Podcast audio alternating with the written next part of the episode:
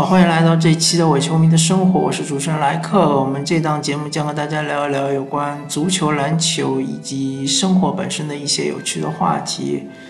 呃，那么我们这一期呢，嗯，因为其实已经过了很长时间啊，没有和大家见面了，对吧？之前一段时间，确实是因为这个，嗯，新冠状病毒肺炎的这样一个。呃，情况，所以导致我本人其实是嗯比较呃受限制来录这个节目，而且我对于这个事情确实对我的影响，对我周围的影响，嗯都比较大，我自己也没有思考清楚应该从什么角度来聊这个问题。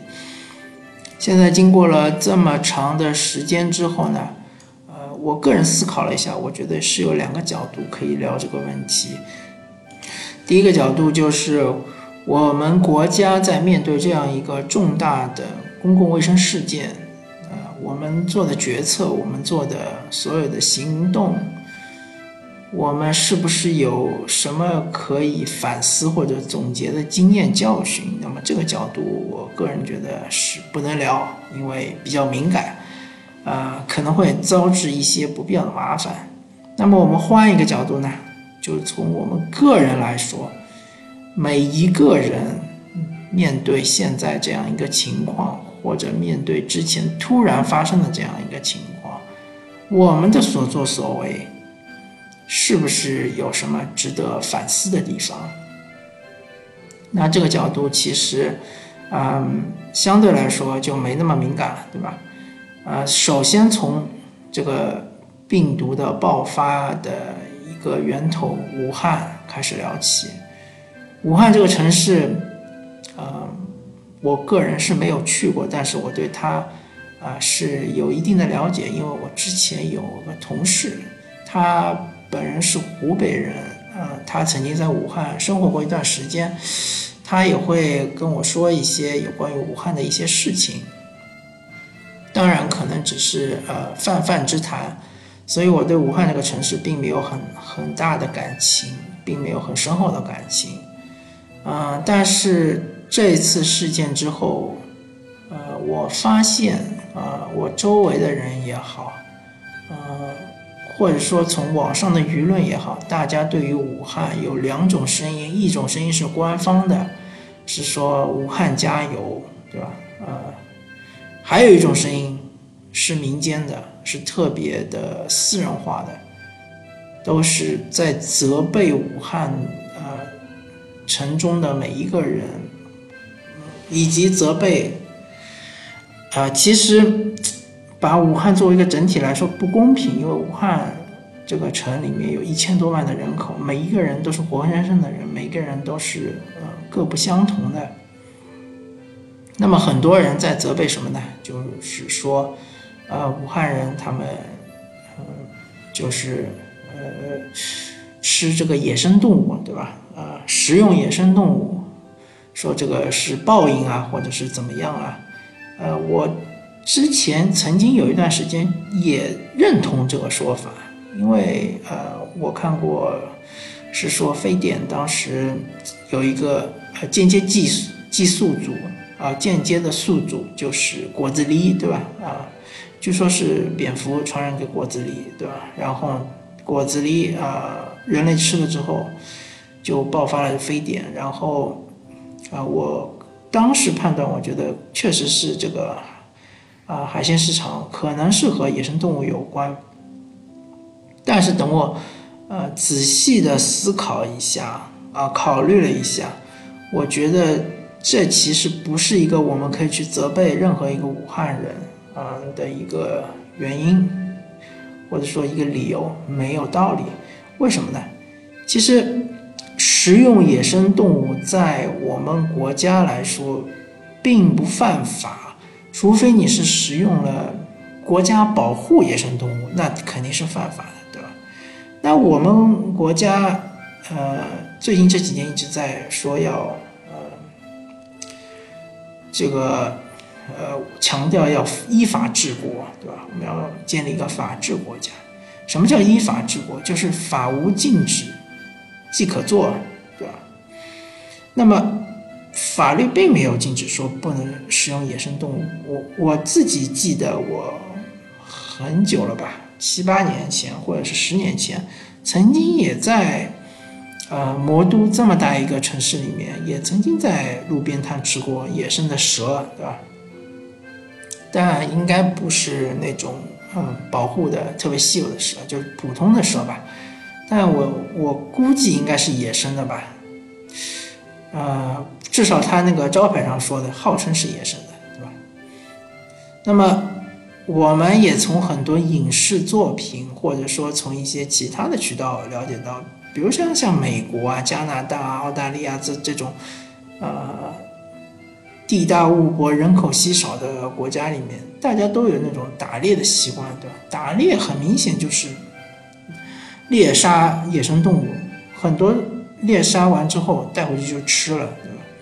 所以说，这种行为并不是非常稀有的、稀罕的，也并不是说仅仅只是中国人或者仅仅只是武汉人会这么做。这个全世界啊，我不敢说每个国家吧，但是很多国家都是这么操作的，都吃野生动物的。我只能说这件事情之所以发生在武汉，只能说是一种不幸，或者说是一种概率问题，正好发生在了中国，发生在了武汉。可能很多人不能认同，因为啊，大家的思维模式、思维定式就是说，一旦发生了悲剧，啊，一定要找到这个源头，找到了这个源头呢，心里会舒服点。如果我告诉你这个就是天谴，或者我告诉你这个就是一个运气不好。那你一般是不能接受的，对吧？那么现在网上我们看到的这些谴责，也是也是正是因为大家，呃，很多人其实并不能接受，说这真的就是一个概率问题，真的就是仅仅是运气不好，嗯，所以我这里反过头来我就。问大家，或者我们要扪心自问一下：我们有什么理由？我们有什么权利去指责武汉人？去指责湖北人呢？对吧？他们没有在自己的家乡制造什么病毒、细菌，没有在制造这些生化武器啊，对吧？他们真的只是被大自然的一次呃闪电给击中了，就呃。举个例子吧，呃，或者做一个形象的比喻吧，他们真的就是说难听点就中奖了，对吧？然后他们现在处于一个这样的水深火热之中，嗯，他们遇到了很多很多的困难。其实我真的不希望大家，嗯，去多看一些什么所谓正能量的报道，对吧？其实。像现在这种情况，真正大家应该看到的现实是，处处是出于那种负能量的报道，这才是真实的，对吧？大家想象一下吧，就是说，当武汉这个一千多万的城市被封城了之后，里面那些所有的医医疗的资源全部都投入了这个新冠状病毒的这样一个治疗和预防中吧，我们就。这么假设吧，对吧？那么其没有其他的医疗资源，你比如说你生个其他病啊，对吧？或者说你是一个慢性病，你需要定期去医院的话，啊，这种情况其实是非常的悲哀的，对吧？或者也是非常的紧急，也没有办法解决的，是非常无奈的。对于每一个个体，啊，对于。每一个深陷其中的个体，而不是说我们把所有的人作为一个集体，所谓的什么炎黄子孙啊，所谓的什么啊中国人民啊什么的，我们真的需要事情需要看到每一个个体，对吧？个体都是活生生的人，不是数字，不是大家看到的每天的什么确诊人数、死亡人数的这个数字。所以，嗯，我这边就要就是想跟大家说一下，就是我个人是这么想的，我希望大家不要在网络上面，啊，暴力的失去，呃，向武汉人或者说呃湖北籍的人去散播网络暴力，或者是在现实中啊对他们进行歧视，对吧？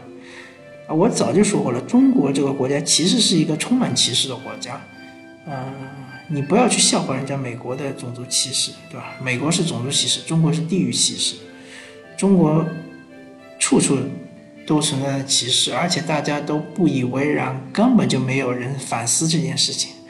而相反，美国人其实一直在反思种族歧视的这个事情，虽然他们做的很不好，对吧？虽然他们并没有呃。